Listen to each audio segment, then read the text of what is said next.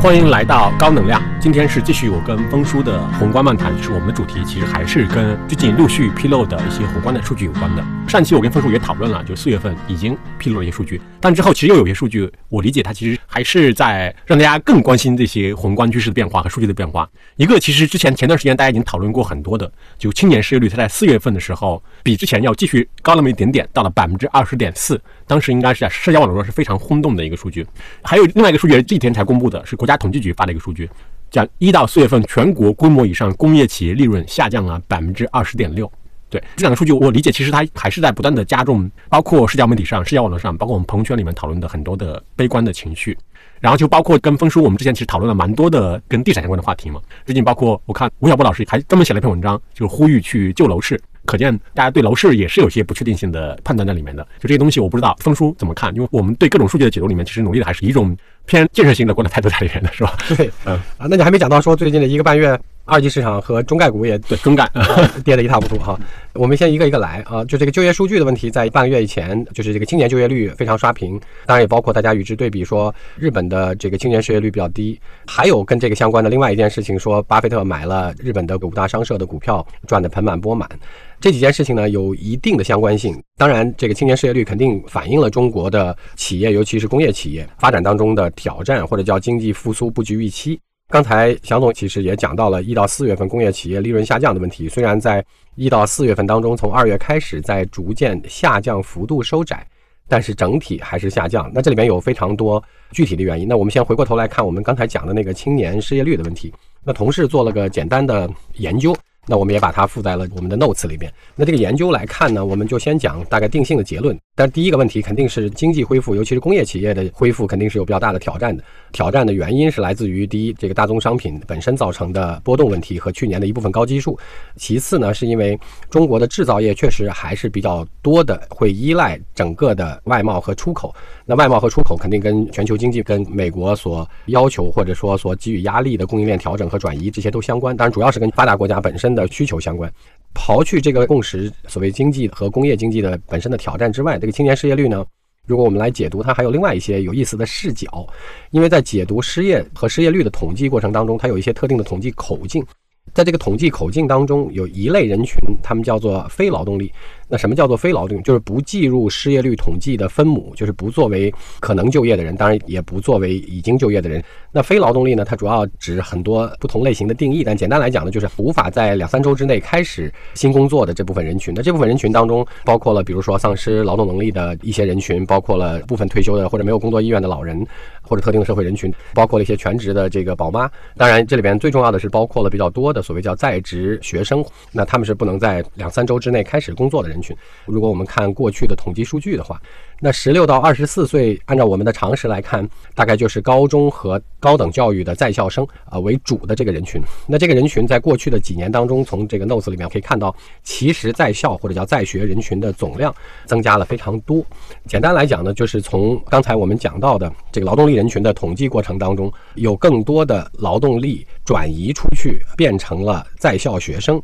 但是这个并不能解释，既然他们已经不再作为劳动力要素来考虑的话，因为他们是非劳动力统计口径，那为什么中国的这个部分的群体还会失业率比较高？那这个时候就涉及到了剩下的是什么样的人？那剩下的这些人，在今天统计口径上，更多的是过去疫情两三年当中毕业的高等教育学生，再包括一部分高中教育的学生，当然还包括了较多在这个群体里没有受到高中或高等教育的群体。我们全切把它称之为受教育程度不高的劳动力。那从我们同事做的这个简单的研究，你也能看到，其实受教育程度不高的，简单来讲叫初中就毕业出来打工的人群。他们会受到的这个就业的问题影响会大一些，那这也反馈出了另外两三个别的中国经济的因素。第一个问题是中国经济结构本身确有一定的调整，刨去呃人口教育层次的变化之外，就是第一个问题，因为供应链的问题，因为中国的劳动力成本上升，因为外贸等等这些的影响，中国在就像我们的出口从老三件变成了新三件，就是中国在制造业的外贸。这个产品构成当中，当然也包括那些相对中高附加值的机电产品的呃份额提高等等，所需要的劳动力类型或者叫劳动力的教育程度，跟以前发生了明显变化，正在逐渐提高。就是以前我们可能简单来讲叫更多的普工，那这些可能却有一部分的供应链转移到了东南亚部分地区。那现在它需要更多的附加值较高的产品，且附加值较高的产品在生产过程当中需要一定的叫技术或者叫教育附加值或者叫能力来从事，而不再是以前的典型的普工类型。那这个就对仍然在这部分年龄群当中，但受教教育程度不高，从初中毕业就开始工作的人群，带来了一定的就业压力。那我们现在服务业，所谓叫第三产业，也占了我们大数上来讲就算六十，然后我们大概有百分之三十的样子是我们的制造业，我们的制造业占比大概也是比较高的。制造业占比高，好处是这个部分的实体经济还比较充实，但是挑战是这个部分的实体经济其实需要依靠外贸来进行较大规模的驱动，因为外贸对我们国家的经济贡献，我们从另外一个口径来看，消费贡献我们的三分之二，那外贸其实通常增长也贡献了我们大概百分之接近二十，当然叫固定资产形成，就是投资大概贡献了另外的十几，那所以说。说外贸贡献的二十当中，跟我们的制造业贡献的占比的二十多，这两者之间的关系，大家就可以理解说，我们的制造业增长也确实需要全世界的需求来驱动，因为这两个在比例关系上，因为它是不同口径的分配，在一个 GDP 当中构成当中，但是你看到了这个比例，显然我们的服务业出口现在还比较少，或者叫占比还不高，所以我们的出口构成当中主要还是工业产品，不管是中间品还是终端品，就是这个制成品，那。所以中国的工业确实也受外贸影响，我们的制造业占比比较高，这是好事儿。但是受外贸的影响，受全球需求的影响也是比较高的。好，那跟我们刚才的就业讲回来有什么关系呢？结论上，中国的制造业升级加供应链转移，使得中国的制造业对于制造业就业者的劳动素质或者叫教育水平提出了不同的要求，造成了。部分意义上，今天的青年失业率。那我们既然提到了服务业，我们要讲的第二个问题是，去欧美旅游的时候，或者去发达国家旅游的时候，我们可以体会到他们的城市服务业非常多的就业从业者是具有一定教育水平的，而且通常还可能是受到了高等教育水平的。那中国呢？原来也许有一个观念上的小挑战，是我们觉得考上了高等教育，不管是大专还是大学，就应该找一个所谓叫办公室工作、白领对白领工作或者叫正经工作。那大家原来。在观念上有不认为所谓叫做服务行业，啊，就给别人服务这件事情是一个比较好的。工作类型，那当然，这个其实，在发达国家，对，其实你看美国电影、欧洲电影，经常能看到嘛。比如一个小城市的餐厅服务员，他可能就是受过非常好的教育，然后可以跟你谈论很多宏观漫谈的主题。对，是的，对对对，可以来做嘉宾。那呃，中国还需要一点时间来过渡。当然，因为大学的这几届疫情期间的毕业生在就业上受到了压力和挑战是肯定的。但是另外一个问题，在中国的经济结构上也处在一个。变化的周期，当然这是个长时间的，就是中国的随着 GDP 的增长，其实我们从刚才那个 GDP 的增长和构成当中的比例也可以发现，越来越多的是所谓叫消费所贡献的。那消费当然既包括产品，也包括服务，但是中国因为已经是制造大国，所以说产品这件事儿，你看我们能把车也卖得越来越便宜了。那产品这件事情占我们消费的比例应该不会更高了，这个所谓叫恩格尔系数的问题哈。那剩下的问题就是我们越来越多的会购买服务和购买体验。那所以随着消费占中国经济的比例逐渐提高，和消费中服务占消费比例的逐渐提高，就意味着在服务当中的广义就业会越来越多。那随着中国整个人口的平均教育素质变高，这两件事的结合也意味着在服务行业。会需要越来越多的受过较好教育的从业者。那在这个意义上来看，今天的叫受高等教育的毕业生，可能逐渐的也会涉及到这个经济结构和观念本身的转变问题。对，我记得我们应该其实也聊过，包括像链家这样的，他以提供好的服务著称的公司，他们其实在好几年前就已经开始要在他们的招聘中间要加，比如说你可能是本科或者本科以上的学历，因为他们会认为说，就两个点嘛。一个点是他们会认为说，因为在城市购买资产的这种客户本身，他是一个比较好的教育的人群。如果你本身属于这个人群，其实你能够更好的跟你的客户产生沟通，这是一个点，就提供更好的服务嘛，服务水准也肯定要高。然后另外一个点就是他会认为说，包括他们现在交易其实又越来越复杂嘛，包括对内部的协作要求也会非常高。比如他们要成交一个订单，可能要六个人参与协作来才能完成。他们可能倾向会认为说，如果你受过比较好的教育，他可能会加深你对这个公司它本身的价值观，对协作性就也会越来越好。这个变化其实它在一些领域和公司其实已经在发生。我相信，包括很多以这种提供好的产品服务著称的公司都已经在做这样的事情了。是的，毫无疑问。我举两个个例回应小总刚才讲到的这个问题。比如说，我们两个中早期的公司吧，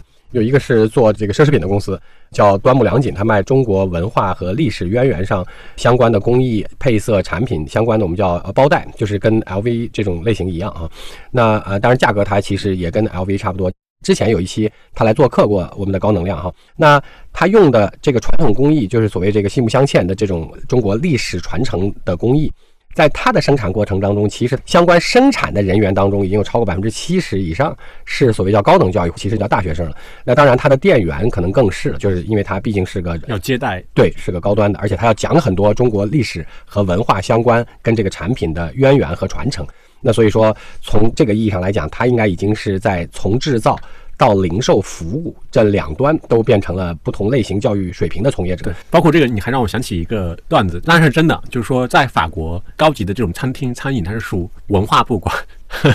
因为它很多其实它的高端餐饮，尤其是那个比如米其林餐厅，它的一个很重要的工作，它其实给你讲这道菜。就是它是怎么做的呀？中间用用到了什么样的技术手段和食材是什么样子的？为什么要这么搭配等等？就是这个完全不知道。然后我们另外有一个在中国算做叫并联机器人做的最大的这个公司之一，叫易飞自动化。他们工作也分成两段，一段是这个所谓叫把机器人拿过来进行新的组装生产，当然也包括送到相关的客户那里去做安装、调试、维修等等。那事实上，他们不管是在后端的生产还是前端的。叫在地的这种安装、维修、调试这种事情，其实也百分之七十多以上是最少大专以上的毕业生了。就是作为哪怕是装配制造生产的这个机器人的工艺过程，所以说他们大概作为一个非常小的中国经济的企业代表，大概也表现出了刚才我们讲到的这种所谓叫就业结构和经济结构调整之间双变化所带来的这些影响。那回到日本的问题，日本的青年失业率低呢？其实我们让同事也简单看过一下，在三十年前，就是九十年代。日本的人口结构更像中国的时候，它其实青年失业率的挑战也是存在的。后来是因为日本本身叫劳动力总量市场的逐年下降，这个在长期因素上是跟人口结构相关的。其实当然也包括它的生育率逐年走低，使得它的分母缩减的比较快。就十六到二十四岁统计当中的这个分母减少的比较快，而全社会因为劳动力短缺所造成对分子的需求又比较多。简单来讲，就是大家特别需要劳动力，所以在这个意义上，它的青年失业率在今天的人口结构经过了三十多年变化之后，就变得比较低了。不光如此，其实还有一个有意思的对日本劳动力市场的简单折射，是它在六十五岁以上的老人的就业率也达到了接近二十，就是每五个这样一个的老人就一个人在就业了。还有一个与之相关的有意思的数据是，日本的叫女性劳动参与率，在过去的二十年当中逐步提高，现在到了百分之四十多。因为日本以前在经济高度发展的阶段之后，就是从八十年代到九十年代之后，日本女性的劳动参与率是逐年降低的。就简单来讲，就日本原来的传统是女的在家主要就负责照顾家和管孩子这样的事情，那她现在的女性劳动参与率就重新上涨，恢复到了百分之四十以上了。当然，这其实跟发达经济体就进入老龄化社会之后的经济体的经济结构有关。简单来讲，叫更多的经验技能来进行服务，而不是更多的体力来进行服务。那这种社会经济结构的转变，在这种老龄化经济体当中带来的一个新呃满足劳动力需求的变化，就是老年人的劳动参与率会提高。那另外一个问题就叫做女性的社会劳动参与率会提高。日本在过去的二十年已经反映成这样，了，但这从部分意义上来讲也解释了刚才我们说的日本的青年失业率比较低的原因。就是我们再重复一遍结论：是中国的制造业结构的升级和转变，造成了呃劳动力当中受教育程度不高，还保持在十六到二十四岁，简单来讲就是初中毕业就出来工作，还保持在这个年龄段的统计人口当中。面临到了一些失业，当然这里边也跟这一部分人群有更希望去从事大城市里边的服务业进程，而不是在城郊的工厂工作也有一定的关系。当然这跟中国的制造业结构转变也有关系，跟供应链转移也有关系，跟外贸带来的整体需求不够好都有关系，没问题。当然第二个问题是中国的经济结构也面临到要更多的消费和消费当中会有更多增长的服务业，那服务业本身对需求上来看，将来的就业和人口上。来看，也需要可能叫受教育程度还不错的人进入各种各样的服务业，其中确有对专业技能要求高的，比如说做金融的。甚至是今天相对曾经受过影响的这个教育行业，那等等这些行业肯定毫无疑问是受到教育程度的要求比较高的。但是各种各样的服务业在我们增长过程当中，文化、旅游、餐饮都可能会更多的吸纳这些受教育程度比较高的。这既是经济结构本身的转变，可能也需要一部分我们叫受到了较好教育的或者接受了高等教育的受教育群体在就业观念上的转变。那我刚才提到网约车司机，是因为今天有非常多的各种各样的媒体在编排。过去的半年当中，网约车和外卖小哥这两个群体当中，增加了非常多新进失业或者叫背景很好的新失业者，也包括大学毕业生。哈，刚才我们讨论到的发达经济体当中的一些就业变化，也证明了在服务业当中，其实会有越来越多的叫受教育程度比较高的这些从业者参与。当然，这个造成的另外一个影响，刚才我讲的第一条，就是今天有非常多的年轻人不爱去工厂做普工了。那尤其是受教育程度还不高的，那这个带来的结果是，他们更多的愿意在城市里边从事这些外卖啊、快递啊这些事情。但是如果这些受教育程度较高的这些新进的人群也要进入城市服务业工作的话，那这在国外来看也发生，那就会对这部分人对有一部分挤出。对，所以这也是中国正在和。现在大家看到的一些社会现象的另外一面，当然大家今天还把它当个新闻来讨论，就是一个有码农也好，一个呃高管也中管也好，毕业了以后去开网约车。但是自从我刚才讨论到呃周围的社会事件，说网约车师傅说其实活儿还不如过去两年的原因，我猜主要是因为供给也增加了很多。但这个也是个社会经济发展过程当中的必须阶段或者叫必经过程。那这是中国的第二个问题。对于美国而言，美国的就业率很高。但是劳动效率不高或者负值区间产生的原因，那这个会不会对经济衰退本身？造成影响，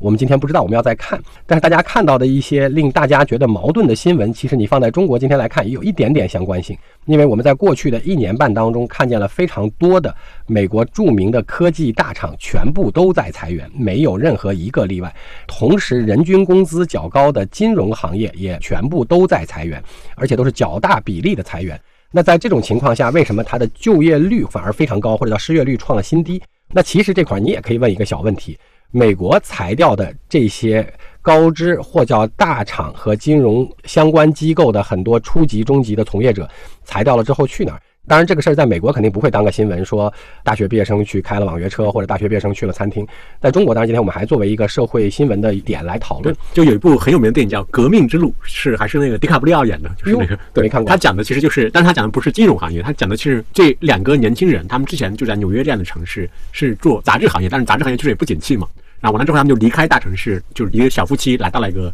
很小的城市生活。然后那个小城市可能就生活很苦闷嘛，因为相当于脱离了纽约它原本的那个精英的社交圈。对，就讲这么一个故事。它其实可能今天我理解就是类似于也发生在什么金融啊、科技啊这样的行业是的，对，对于。受教育程度不高的人，他其实是愿意做城市服务业的。但是对于受教育程度较好的人，大家是不是愿意从事城市服务业作为一项工作，是不一定的。其实有一个非常有意思的比方，因为我在二十三年前开始做过新东方老师，就两千年九九年到两千年的时候，我印象特别极其深刻的是在那个时候，就在两千年之后的那个时候，当个民办。培训学校的教师应该在家长和社会层面不认为这是个正当职业，不是正经工作。对，不是正经工作。北大毕业，对对对，是的，是的，而且还归国人员，最后去做了个民办培训学校的教师，是不认为做个正当职业。当然，我在离开新东方创业之前，有一个职位是管新东方所有的教师和教学，那是在大概二零零四到零六年。那到零六年我走的时候。零六年底、零七年初离开新东方的时候，到那个时间节点上，基本上叫民办培训学校或者叫新东方老师，已经被视为半个合理职业了。我说半个的原因，是因为那个时候仍然有非常多的在当时我负责的整个新东方的那个所有教师当中，已经有一定比例的全职教师了。我们简单来讲，叫做还可以的本科毕业生，愿意留在新东方较长时间，作为一个全职教师。对，以及用前几年比较时髦的话说，就是你们的清北率有多少啊？清华北大毕业生比例是比例，而且是全职。对对对，因为兼职有很多，所以那个时候也能证明教育素质还可以的人群是如何认可一个服务业的。当然，其实当个老师作为一个服务业当中，已经算是服务业里边比较受尊重。对，看起来比较受尊重，并且比较体面和知识含量还可以的了哈。因为我们正好上两期当中有一期讲到了这个零售和服务业本身的问题。那服务业发展的越来越多之后，服务业的从业者的综合素质和需要吸纳的受教育水平较高的这个从业者人数也会上升的比较快。这大概中国也是经济结构和大家就业观念变化的一个方向。当然，今天看起来是有一点点矛盾，但是从长期、中长期看起来是个方向。那最后我们当然也讲到了日本的问题，因为既然大家在对比的时候，就是这个刷屏的这张。呃，有点令人焦虑的图，日本很低，中国很高，青年失业率十六到二十四岁。我们也解释了一下，日本的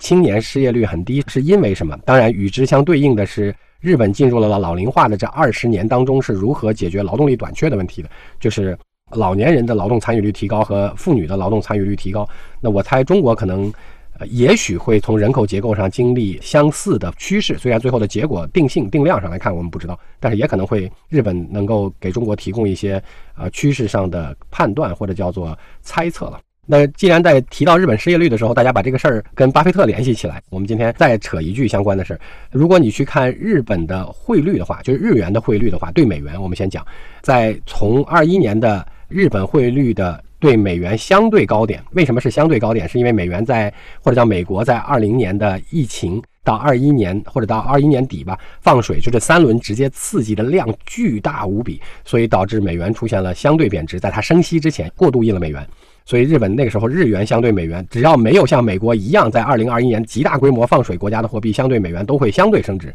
所以是个高点。那日元那个时候对美元的高点大概在一百块钱左右哈，对一美元多一点。那现在呢？日元对美元大概是一百四十多日元对一美元。那简单来讲，就是在过去的一年半当中，大概日元贬值了百分之三十多到百分之接近四十哈。那这句话跟巴菲特有啥关系呢？就是我们在之前讨论的时候，大家如果记得的话，巴菲特买的日本五大商社，当然肯定股价有较好程度的上涨，我们也解释了原因在之前。但是最关键的问题是，他是在二零年之前在日本发了债，利用日本的低息或者叫零息发了。平均财务成本、利息成本比较低的，就是小于等于二的这种不同久期的日元债，然后募集了大概不到八十亿美金的日元。他在日本投入下来买五大商社的钱，大概是同规模的，就是大概七八十亿美金。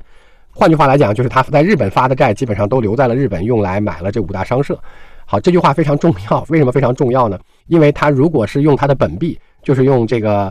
对，用巴菲特自己的这个在美国的美元来买，买入日元。到今天为止，它就会承受非常多的汇率波动，因为你买完日元资产之后，如果你将来卖了，你还要再把它变成美元拿回去，一来一去就抵消了。就刚才我们讲到日元的汇率波动，就会使得它的收益率受到较大影响和损失。所以说，他采用了个比较有意思的方法。除了我们在那一期讲他为什么去买那五大商社作为一个现金管理当中的最好方法之外，其次是他用日元发的债，最后只停留在了日本，所以他没有个汇率汇兑损失的问题，因为都是在日本募资，再在日本投资，对，就是这样的问题。所以他最后得到的是日元本身计价资产的日元净收益，所以这件事儿更好。只要那笔钱他不在今天这样的时间点换出来。因为今天日元对美元贬得很严重，只要它不在这样的时间点换出来，它理论上就还好，因为都是用本币计算的。日本市场最近大家都说这个资本市场、股票市场涨得很多，那这块儿我们就扯两句跟二级市场有关的事儿，包括跟我们的中概股有关的事情哈。那什么问题呢？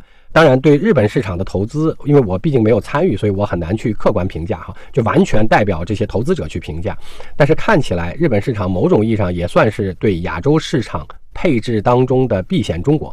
那或者叫做相对都要把钱配一部分到亚洲的情况下，配给谁的问题？但，日元今天有一定的挑战开始出来了，因为日本市场在四月份的通胀是过去四十年最高的，然后并且刚才我们讲到了日元对美元的贬值，它对人民币相对还贬了接近百分之十，在过去的一年或者大半年当中，因为人民币我们也知道，我们对美元在过去的半年一个季度多当中已经贬了大概差不多有个呃也还好百分之五左右吧。那从这个意义上来讲，叫日元贬值、通胀高企这两句话加起来，虽然日本从来没有，但也许有可能，它要有利息调整的压力了，就是它要有升息的压力了。但是因为日本在过去的低息过程当中的债，尤其是国家债务，主要是日本自己持有的，就是日本的国债都是日本的央行在买，大概接近百分之五十。这是它为什么能维持的原因。但但是倒过头来讲，如果它升息，就是因为刚才我们讲到的叫四十年以来的高通胀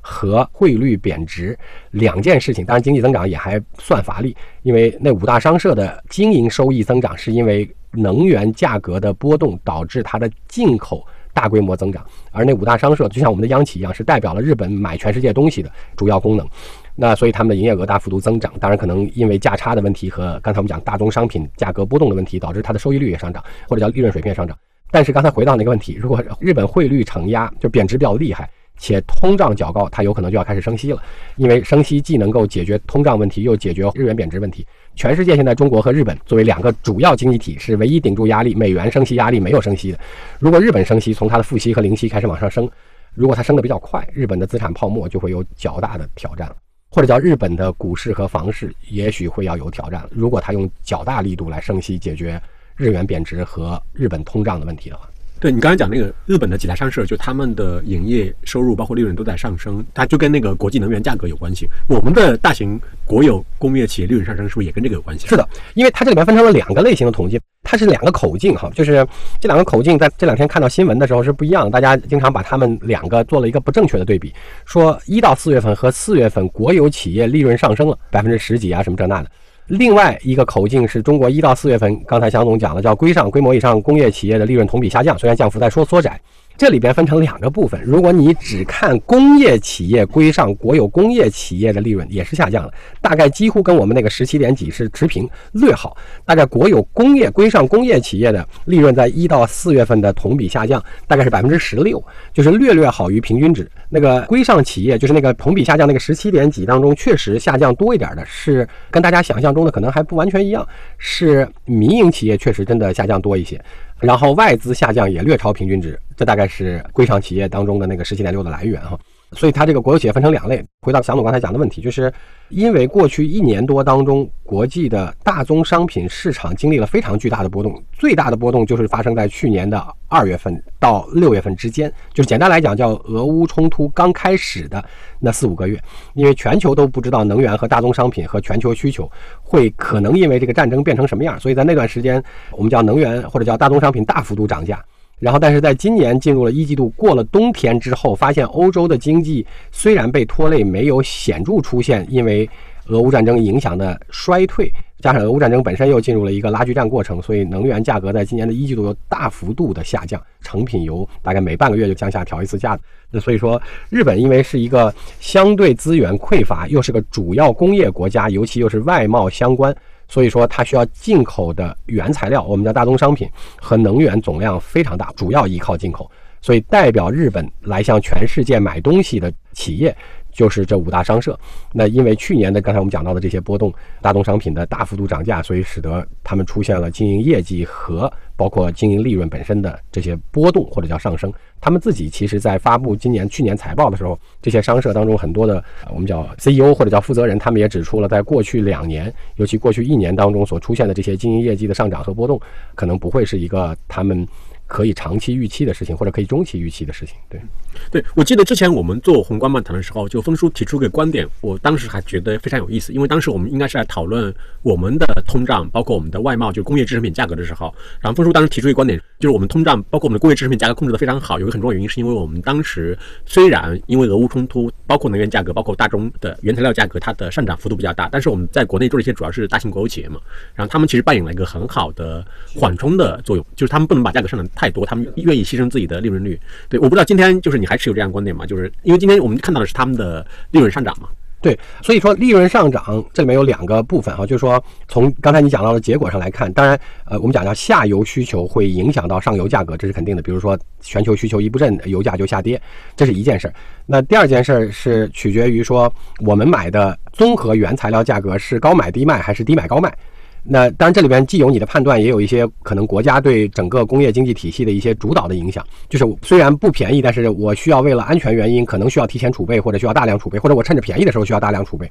当然，这里边也包括说，所谓市场定价最后跟中国获得的价格是不是一样，这个我们就没法一一判断了。但我们只能通常意义上说，因为俄乌冲突带来的石油和天然气价格高企的时候，也许中国有一些方式和途径获得了相对市场价更便宜的石油和天然气。当然，这从中国的主要呃石油进口国在过去三个季度或者四个季度的变化应该能看出来一部分，所以这是第二个跟价格相关的。第三个，你储备的这些因为战略需要或者因为国家需要或者是因为安全需要或者是也许是因为经济需要大量形成的这些提前储备，到底是买在了便宜和买在了贵的地方，还是今天卖在了便宜和卖在了贵的地方？尤其二三两条的因素，因为它是跨季度的，并且它可能是不完全市场价格依赖的。所以它到底在今天的国有企业利润当中是否有贡献？尤其是上游，上游的概念就是跟五大商社一样，负责代表中国来大量采购原材料甚至能源的这些企业在二三两条的问题上，是否也像日本的五大商社一样，获得了一些意料之外的差价回报，造成了利润高企？这个今天不能准确知道，就是说，因为这个要分项去拆他们各自的构成了，